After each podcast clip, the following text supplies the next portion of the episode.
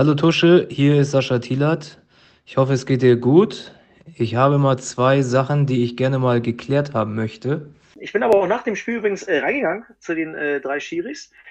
Da gab es, glaube ich, noch nicht mal einen vierten und habe ihnen das äh, erklärt. Und ich habe tatsächlich, Patrick, nur ein Spielsperre bekommen, die, Mini die Minimumsperre. Ja. Also, Rapidcom, der Schiri-Podcast mit Patrick Ittrich.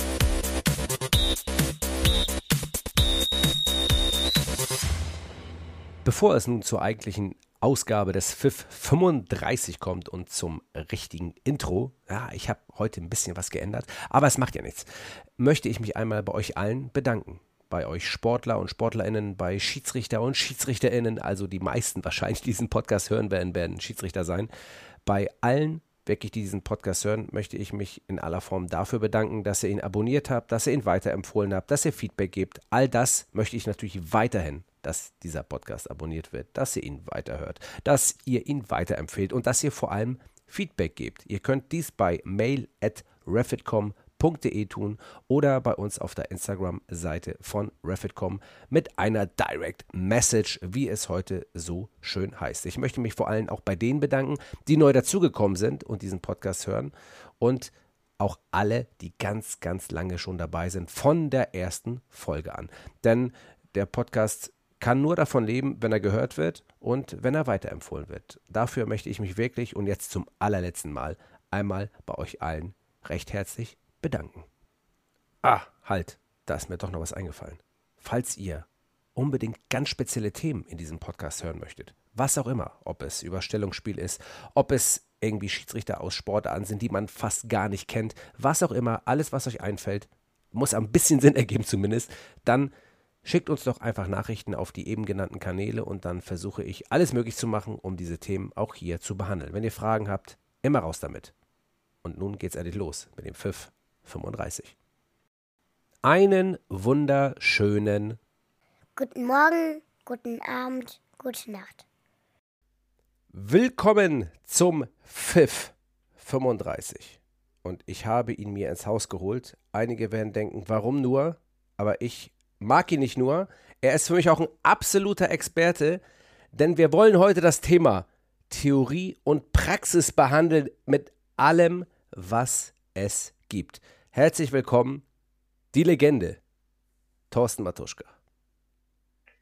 grüß dich, Patrick. Hallihallo. Schön, dass ich dabei sein darf. Ja, selbstverständlich.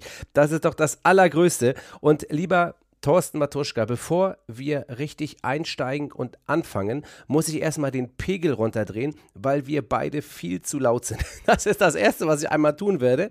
Und als zweites werde ich Folgendes machen. Ich werde dir was vorspielen und dann wirst du dich wundern, was ist das eigentlich? Und ich hoffe, es funktioniert, wenn ich es vorspiele und du es dir auch anhören kannst.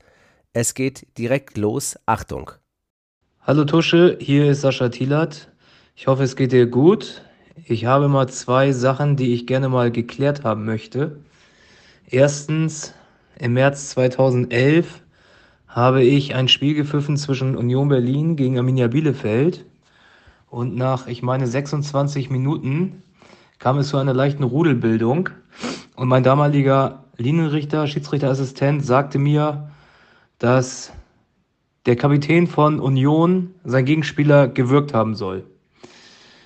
Ich guckte dann, wer das ist, stellte ziemlich schnell fest, dass du es bist. Wir waren an der alten Fürsterei. Es war die 26. Minute, wie gesagt. Ich habe gesagt, ey, bist du dir sicher? Das ist hier das Idol, das ist der Publikumsliebling. Ich muss ihm jetzt rot zeigen, bist du ganz, ganz sicher? Und er sagte, ja, hundertprozentig sicher. Ja, und äh, da muss ich dir rot geben. Ich habe es natürlich selber nicht gesehen, wie immer als Schiedsrichter. Es tut mir natürlich ein bisschen leid im Nachhinein, weil die Entscheidung, glaube ich, nicht ganz so glücklich und auch nicht ganz so richtig war. Äh, wir haben das ja mal geklärt bei Fabian Bolls Abschiedsspiel. Ich denke, das ist aus der Welt geschafft, aber ich meine, die, die ersten Spiele danach hast du mich ja mit dem Allerwertesten nicht angeguckt. Da habe ich schon gespürt, dass da so eine kleine Disbalance zwischen uns war. Aber ich hoffe, dass es geklärt wird. Mich freuen, dich mal wiederzusehen. So, jetzt zum zweiten Punkt. Ähm, da habe ich mal eine Frage. Was läuft bei dir eigentlich verkehrt mit deiner Hemdenauswahl? Wer berät dich da? Ich meine, das ist ja ganz, ganz grausam, was du da den Fernsehzuschauern präsentierst. Also, Wenn ich dir da mal irgendwie helfen könnte, sag gerne Bescheid. Alles Gute, bis bald hoffentlich mal. Ey, Hey, was Ah, sehr ist mit dem Thielert los? Das ist die ey, Frage. se- erstmal sehr guter Junge, so wie du, sehr cool. Ja, geradeaus, das gefällt mir sehr. Das, was er aufgezählt hat 2011 mit Bielefeld, hätte ich dir sogar auch alleine erzählen können, weil da weiß ich mich noch, kann ich mich noch genau dran erinnern. Äh, Ewald Lien war der Trainer. Ja, Mit Abderram Dane war, glaube ich, es ist sein Schwiegersohn, glaube ich. ja, genau. und war sein Co-Trainer. Und es war, die alte Försterei war ja dann noch die alte, jetzt nicht was jetzt da ist, sondern noch die, die, ja, etwas, ja, runtergekommen nicht, aber schon so, so alter Fußballtempel gewesen. Ähm, und so Höhe Mittellinie gab es irgendwie ein Gerangel. Ich glaube, Dominik Peitz will irgendwie einen Ball haben, holen hinter der, hinter, ja, hinter der Bande, wird geschubst und dann gab es ein bisschen Gerangel. Und ähm, dann wurde gesagt, dass ich genau, dass ich angeblich ihm gewirkt hätte. Ja, da habe ich gesagt, also nie im Leben. Ich bin aber auch nach dem Spiel übrigens äh, reingegangen zu den äh, drei Schiris. Da gab es, glaube ich, noch nicht mal einen vierten und habe ihnen das äh, erklärt. Und ich habe tatsächlich, Patrick, nur ein Spielsperre bekommen, die, Mini, die Minimumsperre. Ja, Also, weil es eine rote Karte war und eine Tatsachenentscheidung, musste ich ja ein Spiel bekommen. Obwohl ich, geht es eigentlich noch, dass man sich, dass man auch freigesprochen wird? Doch, war er letztens in der dritten Liga war. ja, das so war letztens in der dritten Liga, aber stell dir mal vor, es hätte damals schon einen Videoassistenten gegeben, dann hätte Thorsten Matuschka beim nächsten Spiel direkt weitergemacht. Das stimmt, da hätte ich ihn äh, gut gefunden. Nein, aber wirklich, meine, das war, glaube ich, wirklich meine einzige rote, obwohl ich habe nur noch mal eine gekriegt, die auch äh, unberechtigt war übrigens, natürlich. Ähm, aber Klar. die war wirklich äh, fies. Die war echt fies für mich, muss ich sagen. Und wir haben übrigens noch eine gelb-rote bekommen, ich glaube für John Mosquera, glaube ich, in dem Spiel gegen Bielefeld zu Hause. Ja, Also wir haben das Spiel zu neun beendet. Ähm, nee, aber äh, wir haben das, äh, ja, Sascha ausge, ausgequatscht und spätestens bei, bei Bollers Abschiedsspiel, da haben wir alle drei auch ordentlich eingenascht. und dann haben wir darüber gesprochen und dann war das Ding gegessen. Also, auch wenn er denkt, dass ihn die nächsten Spiele nicht angeguckt hat, dann war es nicht mit Absicht. Also, du warst ja im das- Tunnel, du warst ja im vollen Fokus des Spiels. Genau, da bin ich komplett schmerzfrei. Ich habe das aber auch oft gemacht mit, mit, mit euch Schiris. Wenn es irgendwelche strittigen Themen gab, klar, ich war immer sehr emotional, aber ohne dass ich jetzt äh, äh, immer die Fans irgendwie äh, auf euch hetzen wollte durch, durch meine Gestik und Mimik, sondern ich war halt so ein Typ. Ja, Ja. und ähm, habe dann immer auf dem, auf, dem, auf dem Feld schon mit den Jungs gesprochen und habe gesagt, ey, okay, du hast die Szene so gesehen, wir, wir gucken uns die mal nach dem Spiel an und quatschen. Und das habe ich echt oft gemacht. Ja. Und ich habe, glaube ich, war immer respektvoll, glaube ich, auch den Schiris gegenüber. Man hat immer, ich glaube, das ist für euch ja genauso.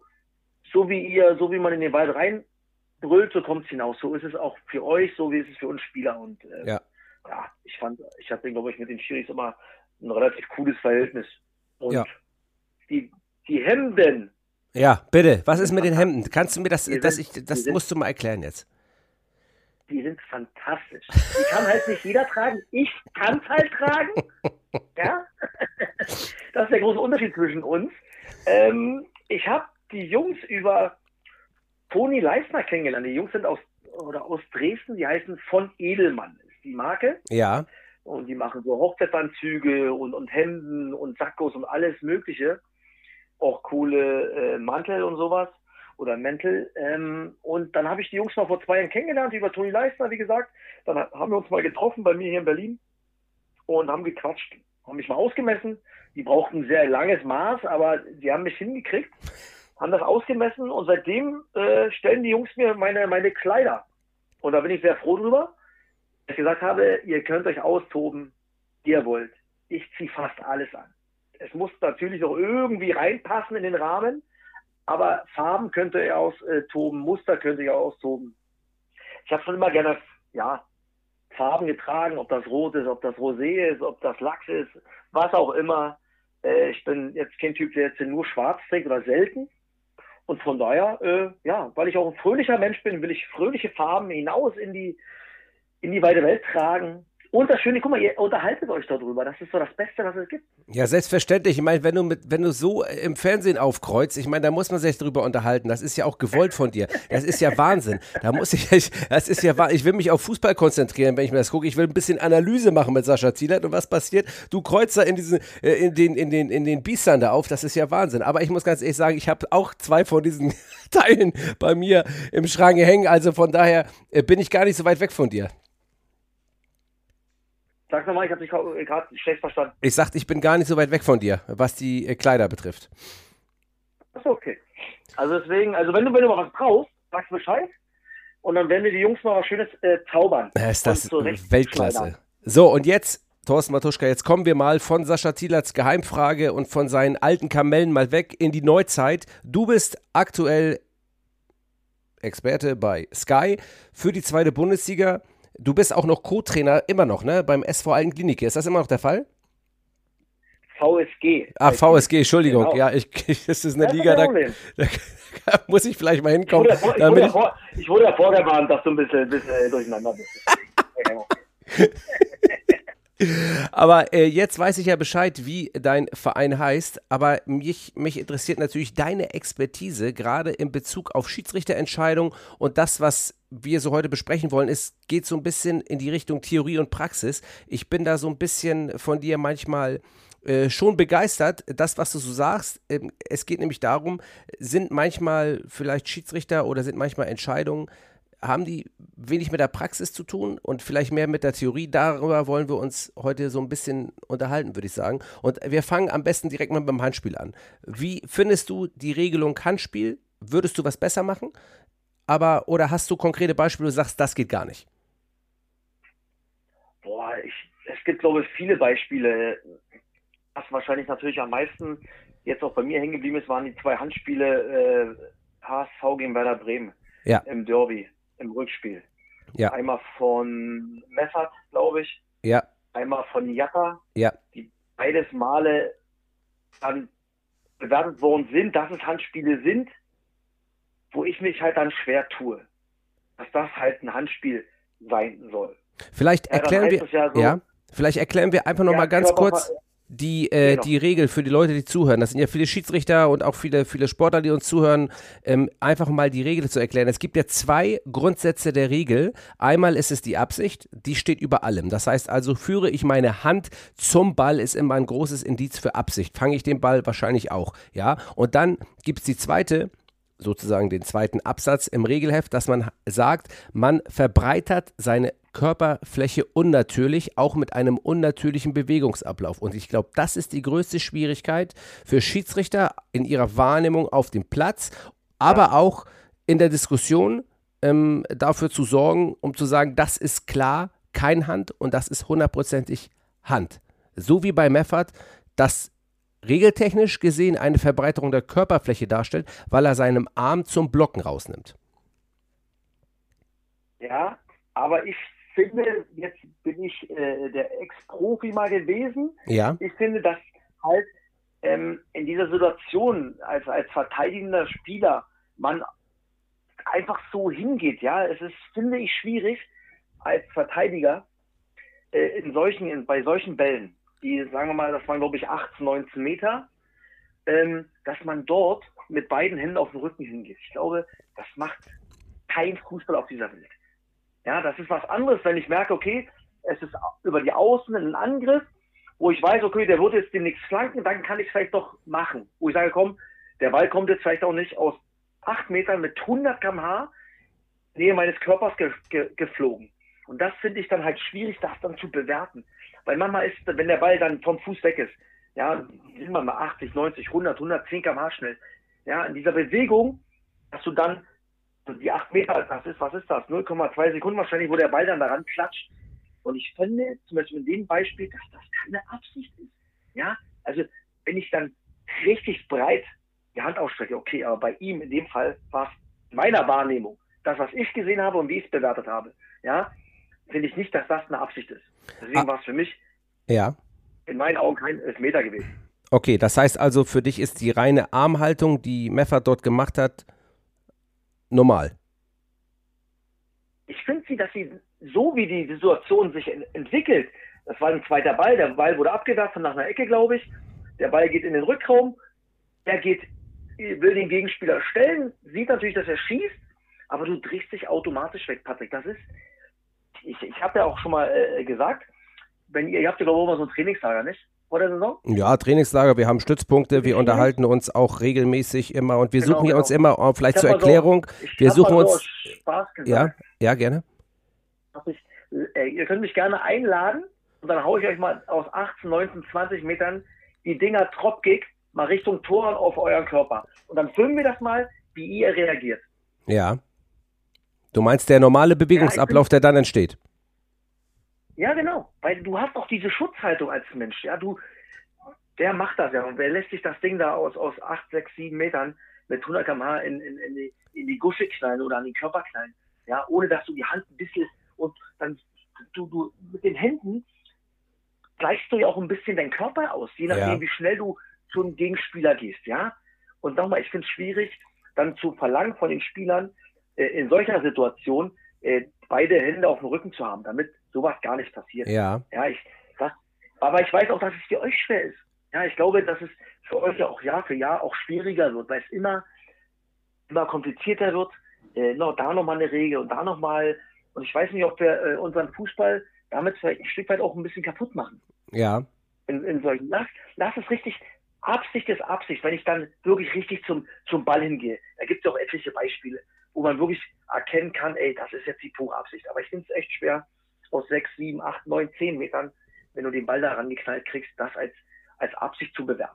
Und, äh, da bin ich, da bin ich sogar total, äh, total bei dir. Ich frage mich natürlich jetzt nur, äh, was die sogenannten Reflexe sind. Das heißt also, wenn ich als, also für dich ist ein, ein Reflex, den ein Spieler vielleicht macht, um sich wegzudrehen, die Hand irgendwie noch dazu zu holen, Teil des normalen Bewegungsablaufs, wenn so ein Ball mit 100 km/h aus 5 Metern auf dich raufgeknallt wird. Das ist für dich letztendlich ne, ne, ne, gehört irgendwie dazu. Deswegen kann es kein Handspiel sein, kein strafbares und müsste weiterlaufen. So kann man das eigentlich zusammenfassen, ja? Genau, genau, weil in, in dem Fall, was er bei Meffert war, die Hand ja auch nicht weit draußen. Sie war ja schon noch relativ nah am Körper. Ja. Wenn Aber ich sie jetzt ja. ganz ausstrecke, meine Hand ganz ausstrecke, dann sehe ich, dann sehe ich das ja auch noch ein. Dann ist das sicherlich auch keine äh, äh, natürliche äh, Armhaltung, um irgend, um irgendwie die Körper auszugleichen. Aber in dem Fall, bei, bei der Situation, fand ich, dass sie wirklich sehr nah dran war noch. und wo ist dann die Grenze? Ich, ich überspitze das jetzt Ja, mal. natürlich. Genau. Ey, das, Patrick, dass das, dass das für euch, nochmal, für euch brutal schwer ist. Das sehen wir doch Woche für Woche. Mal wird ein Handspiel als Handspiel bewertet, mal nicht. Ja, und da siehst du ja, weil es da ja auch diesen Spielraum gibt.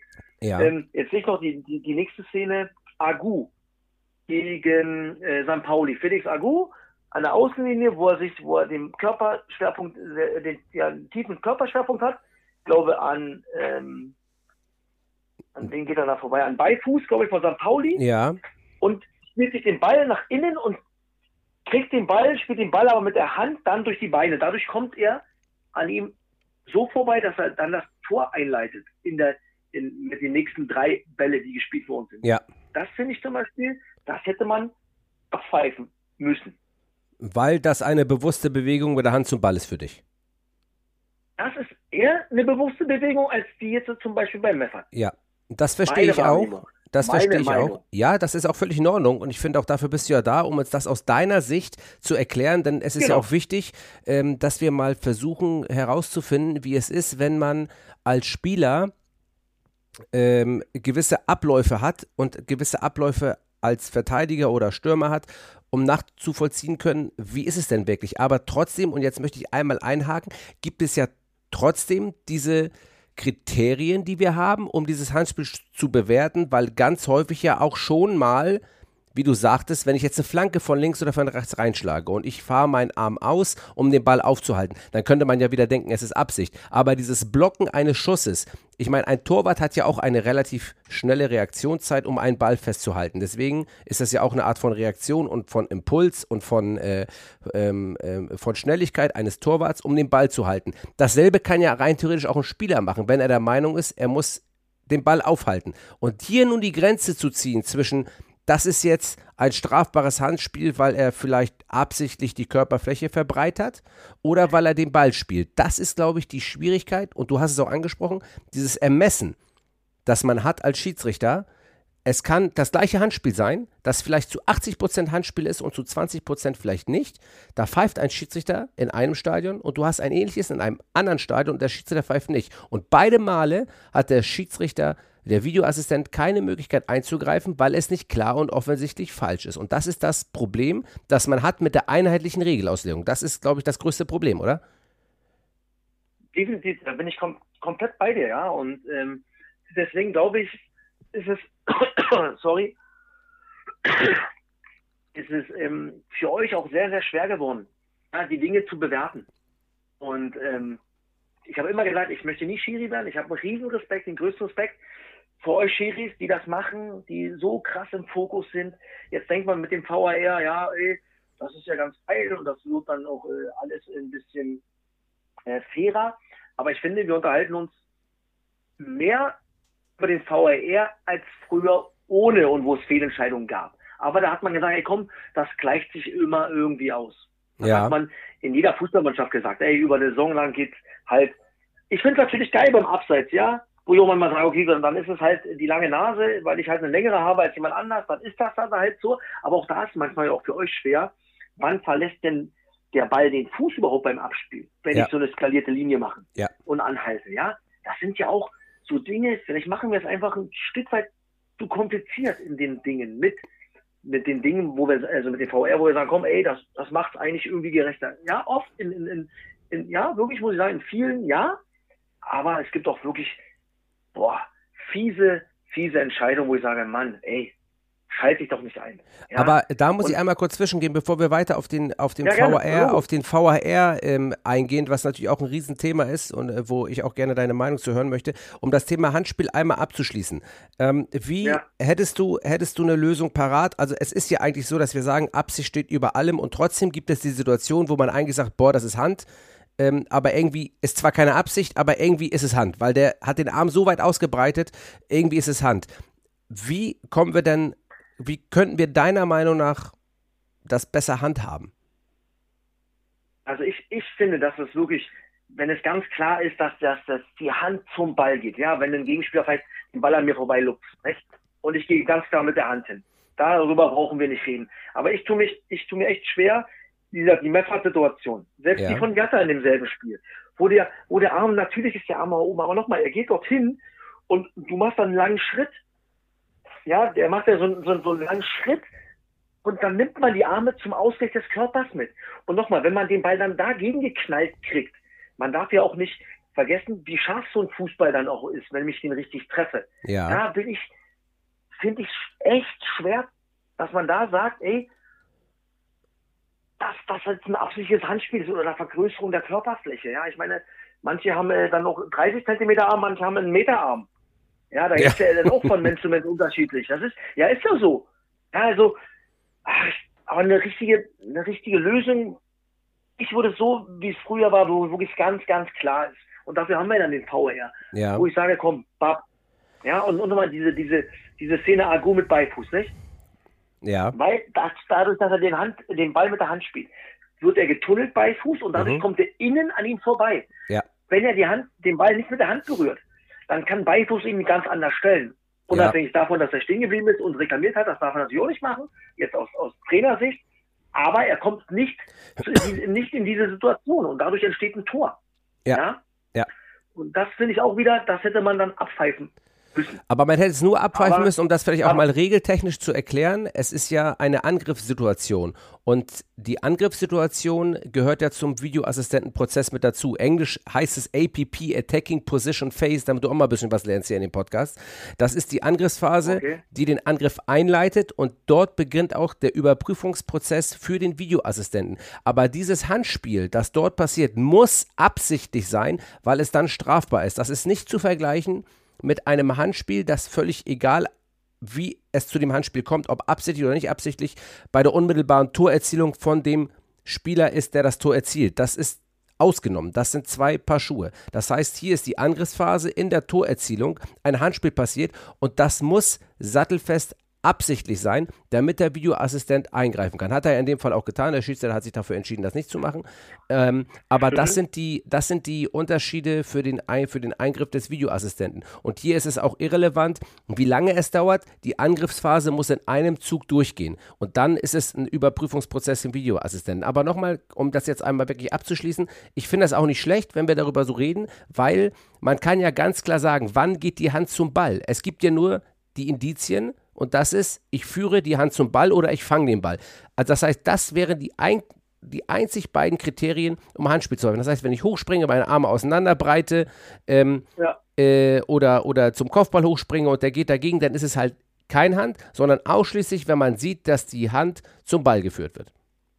Genau. Und das, glaube ich, würde es euch auch einfacher machen als Schiri, beziehungsweise die, die am VAR sitzen. Ja. Und ich glaube, das damit kann dann auch jeder leben. Und ich glaube, dann hätten, hätten wir, glaube ich, dann auch weniger Diskussionen über, über, diese, äh, über diese ganzen Handspiel äh, Szenen. Ja. Woche für Woche. Ja. Ich glaube, das werden wir so nicht durchsetzen können, aber ich finde die Idee gut. ja gut, dass wir eine halbe Stunde drüber gesprochen haben, ey, aber ist ja, scheißegal. Ja, genau, so sieht's aus. Aber wir müssen das auf jeden Fall mitbehandeln. Die Leute wollen das hören, das ist auch wunderbar so. So, ich möchte ja, einmal, bev ja, bevor wir zum nächsten Punkt Videoassistent kommen, möchte ich einmal ähm, mit dir Foulspiele ähm, einmal besprechen. Auch Theorie und Praxis. Ich rede jetzt vom einmal drüber halten, dann rede ich von diesem Stempeln. Ich weiß nicht, das ist ein Begriff, den, der bei uns in der Schiedsrichterei mal eingeführt wurde. Das heißt, früher, kennst du die Situation, du vertändelst einen Ball, dann denkst du, ja? Mist, ich muss hinterher und grätsch mit einem langen hab Bein. Ich, ich habe nie einen Ball vertändelt. ja, ich, du bist ja der, der da umgewichst wurde. Ne? Also ich rede jetzt nicht von denen, der ja, den Ball. Genau. Ne? genau. Also da kommt einer, haut die Pille, spielt sich zu, die Pille zu weit vor, grätscht hinterher und meistens völlig sinnfrei mit einem gestreckten Bein offene Sohle. Und früher war es so, dass er dich dann umgehauen hat.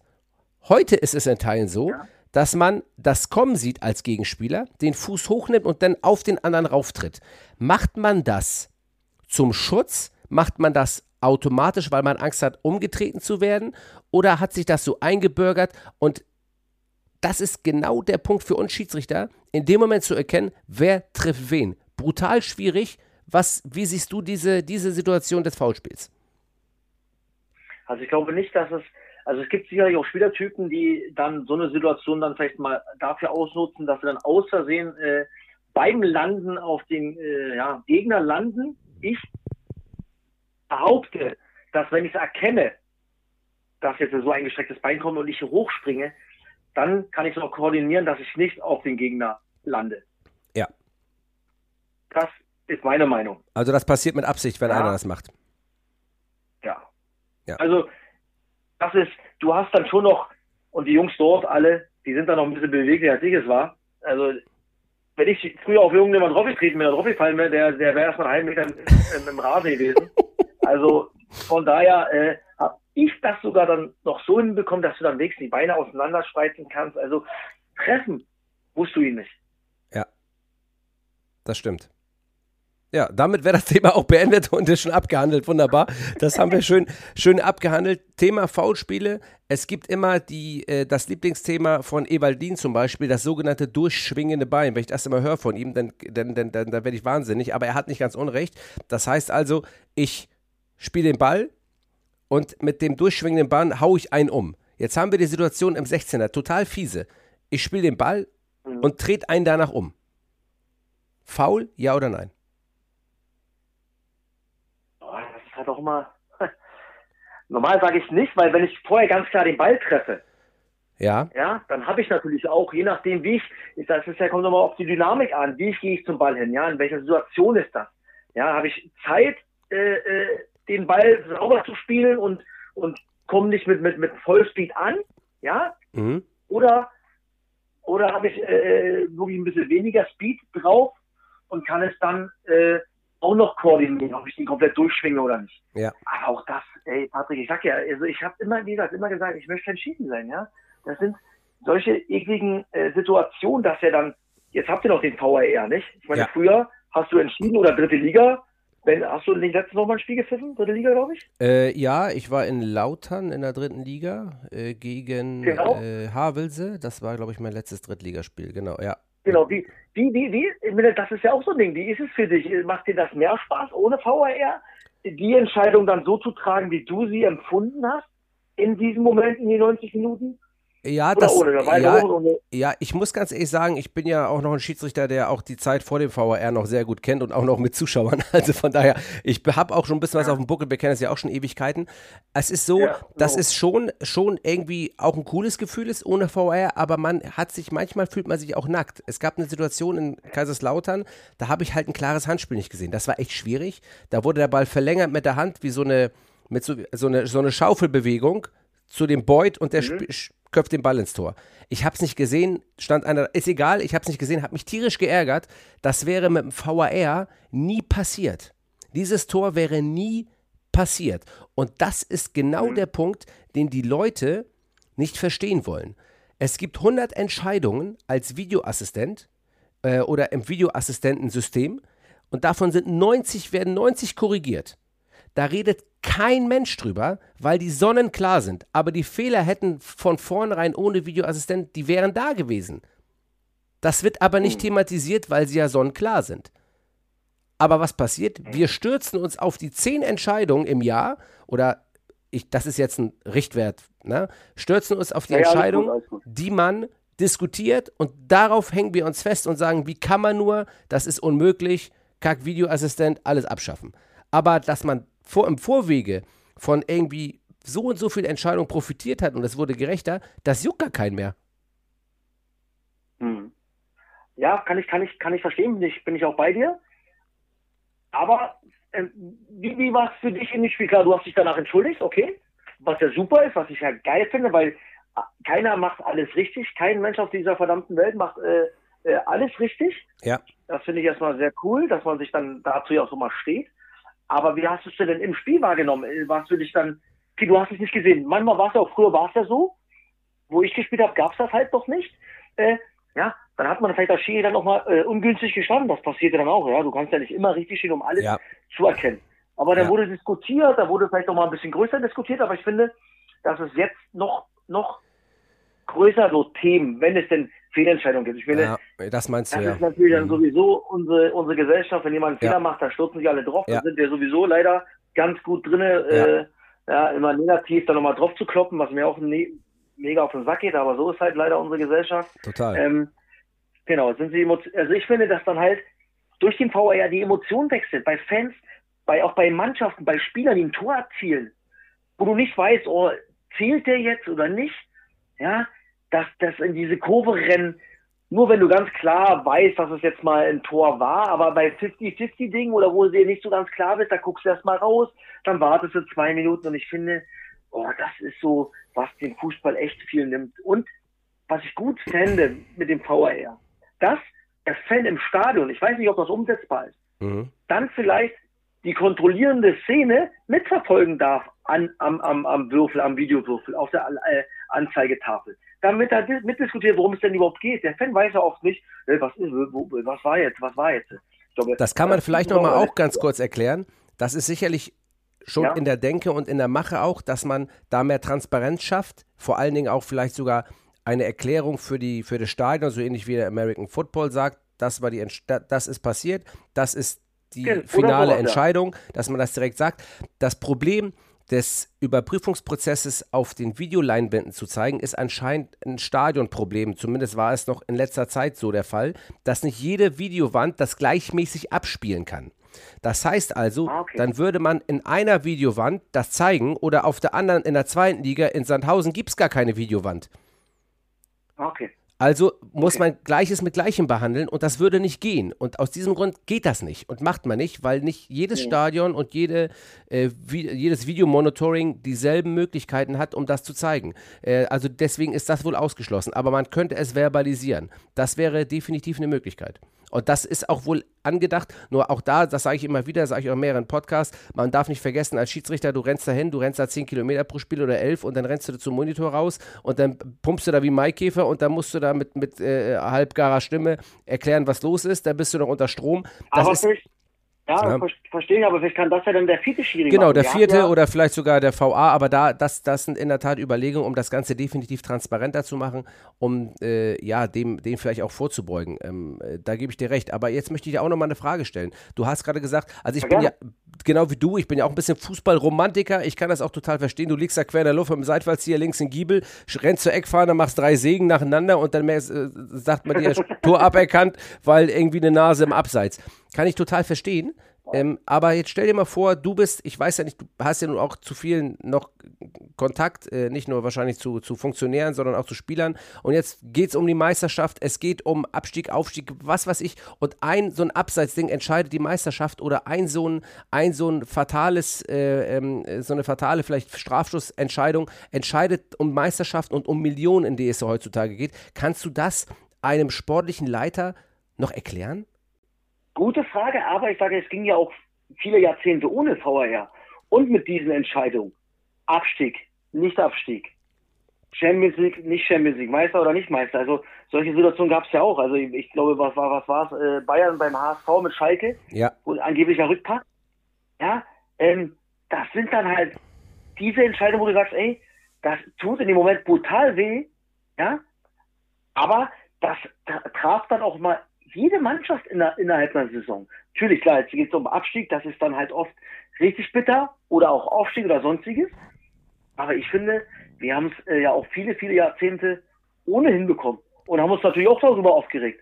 Aber ich fand, da hat man sich aufgeregt, ein, zwei Tage drüber und dann war das Thema gegessen. Und jetzt ist, weil der VR da ist und trotzdem manchmal wirklich schwierige Entscheidungen äh, getroffen werden, trotz VR, wo ich sage, ey, das kann ich nicht nachvollziehen, dann ist das, äh, das Geschrei na- natürlich größer, ist ja das, was du dann auch gesagt hast, nicht? Weil man sagt, ey, komm, Ja. jetzt haben wir das. genau. Und trotzdem, äh, Das ist genau äh, der Punkt. Der, der, Der- der VR, Genau. der VR äh, an, der, an dem Wochenende so und am nächsten Wochenende so. Der menschliche, dann, ich, der menschliche Fehler wird nicht akzeptiert äh, in Köln. Das ist das Hauptproblem. Das heißt also, der Schiedsrichter auf dem Platz macht einen Fehler, wird akzeptiert, weil kann er nicht sehen. Wobei ich da auch nicht anderer Meinung bin, aber ich habe ja eine, eine, eine, einen Ehrgeiz, jedes, jede Entscheidung richtig zu treffen und ich möchte sie richtig treffen und ich bin der verantwortliche Spielleiter auf dem Spielfeld. Das nochmal vorweggestellt. Aber dann sieht man irgendwas nicht, eine klare Geschichte und dann denkt man, okay, der greift ein oder er sollte nicht eingreifen, tut es nicht und dann sagt man, wie kann das sein, dass der da nicht eingreift? Das ist ja unmöglich. Und dieser vielleicht dann auch Fehler, der gemacht wird, das kann ja passieren, weil da sitzen ja auch Menschen an den Monitoren, ähm, wird nicht akzeptiert. Und das ist die Diskussionsgrundlage dafür, warum der Videoassistent nicht akzeptiert wird.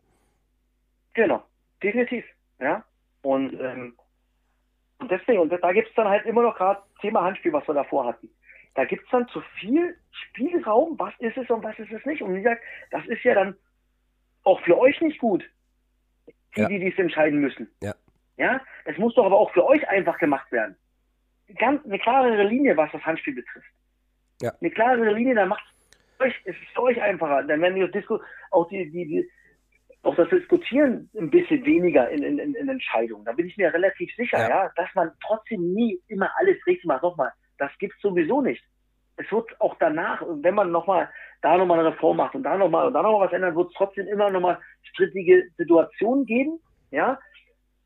Was ich wirklich vielleicht nicht schlecht fände, ja, was, was ja oft jetzt auch Trainer sagen, was ich auch schon mal gesagt habe, ja, jemand da wirklich hinzu, hinzusetzen, wenn man dann jemanden findet, der selber 100 oder 150 Spiele gemacht hat in den ersten drei Ligen, Deutschland, oder sagt mir, sagt die ersten zwei Ligen, das auch immer, der gewisse Dinge dann anders bewerten kann. Ohne, dass ich sage, dass ihr es nicht könnt.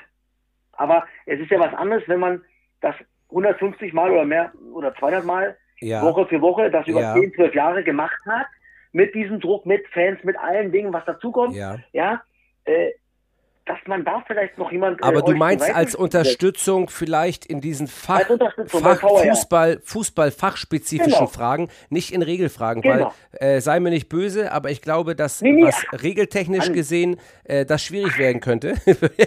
Mann, Patrick, ey, Junge, ich, ich, was ihr da alles äh, wissen müsst, das ist ja der blanke Wahnsinn. Jetzt wollen, also das, das, das, das kriege ich ja selber nicht hin. Das ist auch nicht meine Aufgabe. Ja. Aber ich glaube, genau, genau einfach nur mal, klar, regeltechnisch seid ihr natürlich die Jungs, die es wissen müssen, aber einfach nur mal aus der, dass man halt die Situation vielleicht nochmal anders bewertet aus Spielersicht. Unten Mhm. im Keller. Ja. Wenn, wenn die beiden sich austauschen, ey, boah, und dann, ich glaube, dass das dann vielleicht auch noch mal ein bisschen mehr akzeptiert würde. Ja, aber das bleibt natürlich abzuwarten, wenn das natürlich fünf, fünf Fehlentscheidungen nacheinander sind, weil da irgendwie, keine Ahnung, was irgendein, irgendein Ex-Profi sitzt und der Meinung ist, er muss einen erzählen, dann äh, kann es auch schwierig werden. Aber äh, man, man muss ja, ja über alles nachdenken. Ja, also ich wollte sagen, das sind ja nur mal so Gedankenspiele, die man ja auch selber hat. Ja, das meine, ich bin jetzt ja auch äh, Woche für Woche ja dann äh, auf der Sky jetzt wieder Liga unterwegs und dann sind ja viele Entscheidungen, wo ich sage, oh komm, du, oh, nö, äh, das finde ich jetzt, äh, das hat man selber mal erlebt, das finde ich jetzt nicht so schlimm. Und das, das ist ja auch klar, wir, wir diskutieren dann im Sky-Team ja auch untereinander, ja, wenn ja. wir uns die Spiele angucken. Ja. Wenn es dann in die Halbzeit geht oder, oder äh, dann im Nachlauf, wenn wir alle Spiele uns angucken, ja, ja. gewisse Szenen. Hat auch jeder seine Meinung, was ja, gut ist. Ja. Und, und, und, und man, ich als Experte weiß sowieso nicht jedes Regelwerk, das ist auch klar. Guck mal, wir haben letztes Mal auch telefoniert. Ja. Also, wo, wo ich mal eine Frage hatte, das ist auch äh, äh, legitim, aber Total. ich äh, schätze es dann anders, anders ein als jemand, der es dann vielleicht selber noch nicht erlebt hat in der Fülle der Spiele, die man dann ja. hat und Jahre, die man selber auf dem Buckel hatte, ja. ja. Ähm, ob das dann, ja, die, die 1A-Lösung ist, ist ja auch dahingestellt, aber vielleicht, vielleicht ist es für beide Seiten hilfreich. Definitiv. Und äh, wo wir gerade für beide Seiten hilfreich sind, würde mich jetzt ähm, vielleicht zum Schluss des Podcasts nochmal interessieren, wie deine Sicht auf Schiedsrichter ist. Das Gute an der zweiten Liga für dich ist als Beobachter als Fußballbeobachter und als Experte. Du siehst junge Schiedsrichter, die gerade in die zweite Liga gekommen sind. Und du siehst auch ältere, erfahrene Schiedsrichter, die in der zweiten Liga pfeifen. Jetzt, ähm, ich will keine Bewertung eigentlich von Schiedsrichtern haben, weil das, das äh, sage ich ja immer wieder, ich bin ja selber aktiv, das steht mir nicht zu und möchte ich auch nicht, das habe ich noch nie gemacht.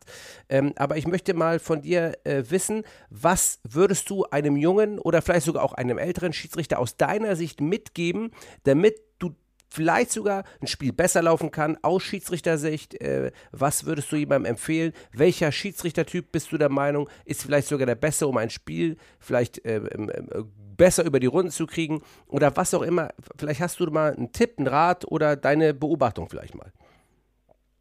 Also ich finde, dass das ein, ein Schiri ähm, versuchen sollte, immer auf Augenhöhe der Spieler zu sein. Nicht von oben herab und zu sagen, ey, komm, ich bin hier der Big Boss, klar, was er sein kann, ja, aber ich glaube, dass, dass ein Fußballspieler schnell mitkriegt, ob der Schiri, ey, mit dem man auch mal Smalltalk halten kann, mit dem man auf einer normalen Ebene, trotz aller Emotionen, was nicht immer einfach ist, ja, das muss ich auch ganz klar sagen, äh, als, aus Spielersicht, ja, je nachdem, wie ein Spiel läuft, um was es geht, das ist dann, dann kocht auch mal was hoch. Aber auch da kann, glaube ich, ein Schiri viel rausnehmen, wenn er wirklich, ja, empathisch ist, auch den Spielern gegenüber und die dann auch mal versteht. Natürlich muss es auch andersrum sein. Aber ich glaube, das kriegt eine Mannschaft immer schnell mit und Spieler.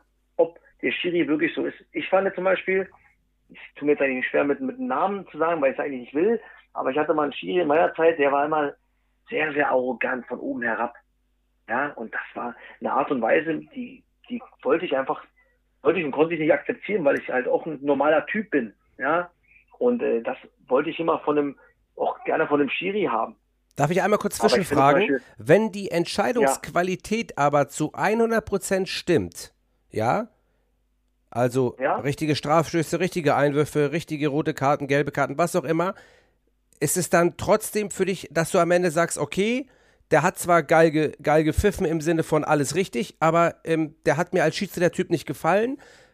Und auf der anderen Seite, weil ich das Christian Gentner auch gefragt habe, Hast du jetzt jemanden, der schnackt mit dir, mit dem kommst du gut zurecht, der hat aber zwei Freistöße äh, falsch gepfiffen und vielleicht die Balance nicht richtig gehalten oder was auch immer? Das kommt grundsätzlich ja nicht vor, aber das ist jetzt übertrieben ausgedrückt. Welcher ist dir dann ja, lieber?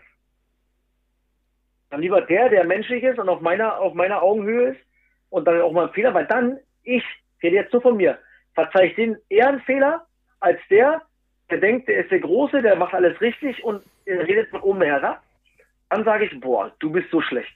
Mhm. Das ist meine Denke. Okay. Ich will immer, ich, weil ich trete Menschen immer auf Augenhöhe gegenüber, ob ich sie kenne oder nicht. Und genauso will ich das äh, gespiegelt haben. Ja. Das ist nicht immer möglich. Aber, was ich gerade gesagt habe, dann würde ich demjenigen, der auf meiner Höhe ist, nochmal sagen, okay, komm, mein Gott, dann war es halt mal so. Dann hast du heute das mal falsch gesehen. Okay, ist es so. Ja. Aber jemanden, der, wie gesagt, wirklich von oben herab und denkt, der ist der große Körnel und der macht den, den, den Sheriff, boah, nee, da tue ich mich, tue ich mir echt schwer mit. Und ähm, man redet ja immer bei Schiedsrichtern vor der sogenannten Arroganz. Das ist ja immer so ein Totschlagargument, äh, wenn einem der Schiedsrichter nicht passt. Ne? Also das ist ja immer so, der ist mhm. arrogant. Ähm, wir wissen ja auch, und ich vielleicht früher als junger Schiedsrichter genauso, hat man vielleicht so eine Arroganz als Schutzschild, weil man junger Schiedsrichter ist. Also es ist genau wie ein junger Spieler, der in eine neue Liga reinkommt, der auch sich erstmal beweisen muss, sicherlich auch ein Schiedsrichter, der jung ist, erstmal in der Bundesliga, in der zweiten oder in der dritten Liga sich erstmal beweisen muss und ähm, so einen Teil von Arroganz aufbaut baut, äh, vielleicht zum Selbstschutz. Ähm, würdest du so einem jungen Schiedsrichter sagen, okay, mach das mal oder hm, guck mal, dass du vielleicht doch irgendwie Weg findest, mit dem Spieler zu sprechen? Ich glaube, dass das, äh, das was du gerade beschrieben hast, ja immer, immer äh, von dem Menschen abhängt, wie er denn ist. Ja, hm. ich glaube nicht, dass es jetzt unbedingt immer ein Schutzschild ist. Entweder ist man so, entweder kann man mit den Jungs dann reden, auch auf einer vernünftigen Art und Weise, und auf Augenhöhe oder man kann es halt nicht. Mhm. Ja? Und ich glaube, das dann äh, umzu äh, finde ich, glaube ich, schwierig als Schiri. Mhm. Ja, weil, weil das, äh, du, du willst ja dann auch authentisch sein, zumindest denke ich so. Ja, ja dass man dann noch als Schiri, äh, okay, wenn du jetzt dein Ding durchziehst, dann weiß man das. Okay, komm, Schiri äh, A ist halt arrogant, aus meiner Sicht. Da weiß ich, okay, komm, boah, boah, mit dem heute, Junge, da bin ich mal gespannt, ob der alles richtig macht. Oder habe ich jetzt einen Schiri, boah, komm, der ist doch mal, der ist doch mal cool, mit dem kannst du mal reden, der erklärt doch mal was und sagt, warum er das jetzt gerade so, so entschieden hat. Da sage ich, okay, komm, der kann doch mal, äh, wie gesagt, einen Fehler machen. Aber, ja. ähm, aber für junge Schiris, ich glaube, das ist wichtig, dass die sich, dass sie ihren Weg finden, wie sie mit den Jungs umgeht. Und ich weiß nicht, ob man umswitchen kann noch, äh, boah, das, das kannst du dann natürlich noch eher äh, äh, ja. bewerten als ich. Ja, total. ich weiß noch nicht, ob du, ob, ob du äh, jetzt anders fällst, als es vor 15 Jahren gemacht naja, hast. Naja, ich also habe immer schon Leichen an der Klarinette. Ich habe immer schon Leichen an der Klarinette gehabt. Also das ist ja, das ist doch super. Ja, aber, aber das ist ja, ich meine, guck mal, also mit dem Schiel, den ich schon gemeint hatte, ohne dass ich einen Namen nenne, mit ja. dem hätte ich zum Beispiel keinen Podcast gemacht, weil es einfach nicht mein, mein Typ Mensch ist. Mhm. Der kann ja, ja vielleicht außerhalb des, des Platzes vielleicht ganz anders sein. Ja. Aber ich nehme ihn ja nur in den 90 Minuten so wahr. Ja, das stimmt.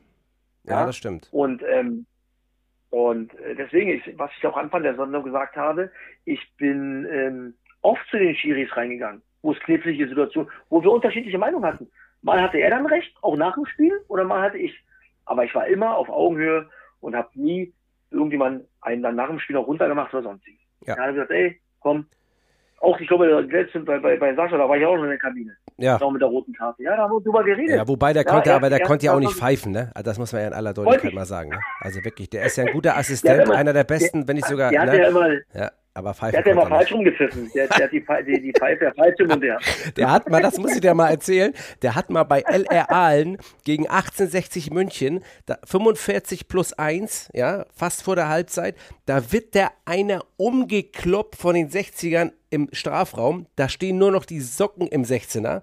Denn was macht er? Pfeift in die Pfeife, guckt den Spieler an, dreht sich um und zeigt zur Mitte Halbzeit. die, sind, die sind dem, ey, Weltklasse. Da gibt es ein Video von, das muss ich dir eigentlich mal schicken. Das ist Weltklasse. Das ist Sascha Thielert, wie er leibt und lebt. Aber er, ist, er stand da. Er ist, er, den haben sie nicht umgelaufen. Er hat sich hingestellt, hat eine böse Miene gemacht. Weltklasse. Insofern schließen wir den Podcast mit Sascha Thielerts Anekdoten. Sehr gut. Aber du kannst gerne noch mal was erzählen. Hau noch, hau noch einen raus, Tusche. Nee, was ich fragen wollte, Kaiserslautern, die Szene, die wir vor ein paar Wochen waren, wo ja. du die Fehler zugeben hast. Ja. Hast du danach mit Spielern geredet, die in der Szene äh, involviert waren? Ja, ja, klar, habe ich. Aber pass Und? auf. Das, wie, wie, aber wie, wie waren sie dir gegenüber? Ja, ganz entspannt. Die Sache ist ja, zur Halbzeit kam der äh, Mannschaftsverantwortliche von Havelse und meinte klares Handspiel. Ich wusste aber von nichts, weil mhm. weder die eigenen Spieler äh, von Havelse noch der Spieler von Kaiserslautern ja irgendwelche Anstalten gemacht haben, äh, mir irgendwas zu sagen oder einfach nur, es gab kein Indiz für Handspiel. Also selbst die Havelser haben nicht protestiert. Deswegen gab es. Genau, ey, da, Na? Patrick, sehr gut, weil das ist, das wollte ich von einem nochmal sagen, das ist auch noch oft ein Indiz, wie denn die, die, die Mannschaftsteile oder die Spieler reagieren in gewissen Situationen. Genau, also wenn, wenn jetzt, wenn jetzt die Havelser mit zehn Mann auf mich zugerannt gekommen wären, hätten gesagt, der hat den Ball mit der Hand gespielt, dann hätte ich die Möglichkeit gehabt, den Spieler zu befragen, aber das eine Ausnahmesituation ist. Aber es gab kein, mhm. es gab keinen Hinweis darauf. Also habe ich es natürlich auch nicht gemacht. So, dann habe ich aber in der Halbzeit, ähm, äh, hat er mir aber ganz vernünftig, Herr Ittrich, äh, das war klares Handspiel, das ist, sehen Sie, wenn Sie nachher sehen, ganz normal, ganz vernünftig. Äh, dann habe ich mir das angeschaut und gedacht, boah, scheiße, ey, das ist ein klares Handspiel. Und dann bin ich zum Spieler in der, nach dem Spiel, in der, Pause, zu dem Spieler gegangen. Ich sage, du pass auf, sag ich, äh, ähm, ich wäre schön, wenn du, äh, äh, wenn du mir sagst, dass du das nicht mit Absicht gemacht hast, ähm, äh, weil das würde ich doof finden, weil das ist nicht fair. Und das macht man nicht. Das habe ich mir so gesagt. Ich finde das nicht okay. Wenn man, wenn man das nutzt, um Vorteil sich zu äh, verschaffen, finde ich, find ich doof.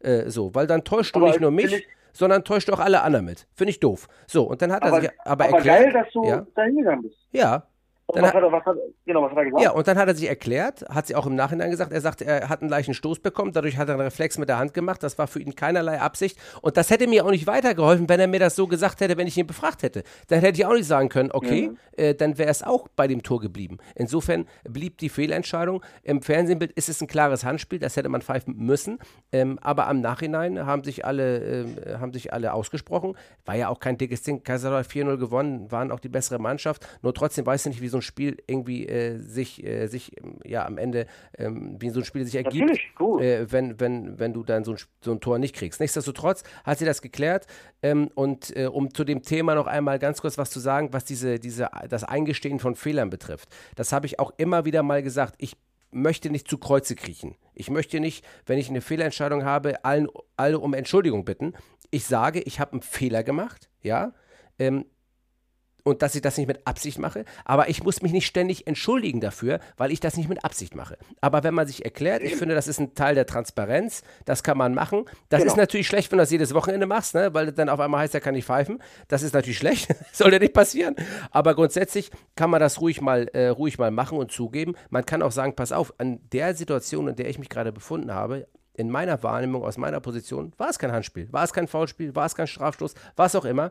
Jetzt habe ich die Bilder gesehen und ich muss sagen, äh, da lag ich falsch. Oder was auch immer, das kann man ja sagen und dann ist die Kuh vom Eis. Nichtsdestotrotz finde ich, auch nach dem Spiel, das wirst du auch kennen als Spieler, manchmal nach dem Spieler ist man in so einer emotionalen Phase, auch als Schiedsrichter, da hat man gar keinen Bock, irgendwas zu sagen. Manchmal willst du auch nicht vor die Presse treten. Manchmal willst du nach Hause fahren. Ja, du, kann ich alles, kann ich alles nachvollziehen, definitiv. Ja. Ich hatte letzte, so vor zwei Monaten VSG Klinik in Barwitz, da kann ich dir mal rüberschicken. Ja. Ein Linienrichter, der, der einfach in, ja, im Kopfball von Daniel Frahn aufs Tor von unserer Mannschaft äh, äh, köpft. Unser Torwart den Ball ganz klar auf der Linie hält und der Linienrichter, der kann das gar nicht sehen, weil der Torwart mit seinem Körper vor dem Ball liegt. Ja. Der hebt einfach die Fahne. Es steht 2-0 für uns. Ja. Auswärts. 60. Minute, 63. Minute kommt die Entscheidung und wir spielen das, das Spiel 2-2. Nochmal, dass wir es noch trotzdem noch gewinnen können, aber du nimmst mit so einer Entscheidung dann auch nochmal äh, Einfluss auf so ein Fußballspiel. Ja? 1-2, die Mannschaft kommt, gerade die Heimmannschaft. Und der hat natürlich auch danach gesessen, wie ein Häufchen Elend. Ja, aber da bin ich dann auch rein. Und habe ihm gesagt, ey, ich weiß nicht, warum du das gemacht hast, weil du kannst es nicht sehen, ja. Klar, du kannst heben und hoffen, dass der Ball drin ist, weil dann feiern dich alle. Oder so wie jetzt sitzt du hier und sagst dann uns, dass der Ball in der Luft hinter der Linie war. Ja. Dann sag lieber nichts. Ja. Ja, und das sind so, und trotzdem bin ich drin und habe gesagt, ey, aber auch erst eine Viertelstunde nach dem Spiel, wo Emotionen ein bisschen runtergekocht sind. So, und dann habe ich äh, das nochmal aus meiner Sicht der Dinge gesagt und war trotzdem alles cool. Dann habe auch genau dasselbe gesagt, ey, wir machen alle Fehler, ja. du hast es so wahrgenommen, deine Entscheidung, du weißt selber, dass es halt nicht richtig war, Schiri Beobachter war auch schon in der Kabine, wenn er das war, war dann saß dann auch wie ein Häufchen. Ja, ja. tut mir dann auch leid. Er macht ja auch nicht mit Absicht. Aber vielleicht ja? das auch nochmal zur Erklärung, äh, ähm, nicht nur für dich, sondern vielleicht auch die Schiedsrichter und Schiedsrichterinnen, die bei uns zuhören. Es ist ja so, man muss eigentlich, je näher es Richtung Tor geht und je ähm, ähm, entscheidender deine, dein Pfiff wird, was auch ähm, ein Spiel verändern kann, also Strafstoß, direkter Freistoß 20 Meter vom Tor, nicht Strafstoß, da muss die Entscheidung so sattelfest sein. Das heißt also für mich, und nochmal, um auf den Videoassistenten zu sprechen zu, äh, zu kommen, ich habe für mich mhm. immer festgestellt, als Schiedsrichter vor und nach dem Videoassistenten, ich entscheide auf Grundlage dessen, was ich sehe.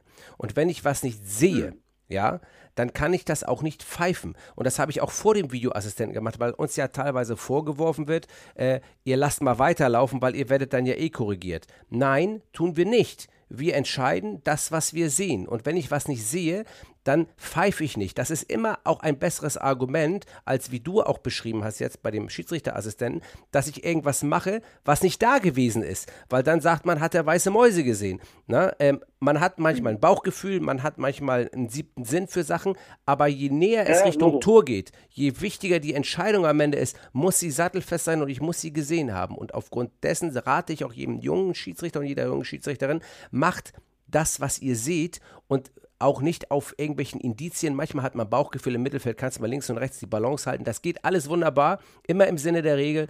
Aber alles, was Entscheidungsprozesse zum Torerfolg hat, ja, oder zur Minimierung einer Mannschaft, das muss hieb- und stichfest sein. Hm. Ja. Sehr gut. Deswegen an alle Schiedsrichter und Schiedsrichterinnen da draußen, zieht das Ding durch, lasst euch nicht ärgern und alles wird gut und wir brauchen euch ja, sonst können wir diesen tollen Sport ja auch nicht mehr ausüben. Tusche, das ist das Wort zum Sonntag. Vielen, vielen Dank dafür. Ähm, denkt an äh, die Worte von Tor Thorsten Matuschka. Meldet euch beim nächsten Schiedsrichterlehrgang an. Äh, wir sind zu wenig, wir brauchen mehr. In diesem Sinne, Tusche, vielen Dank. Jetzt wird Fußball geguckt. Habt einen schönen Abend. Danke. Kommt gut ausgehöft. Ebenso.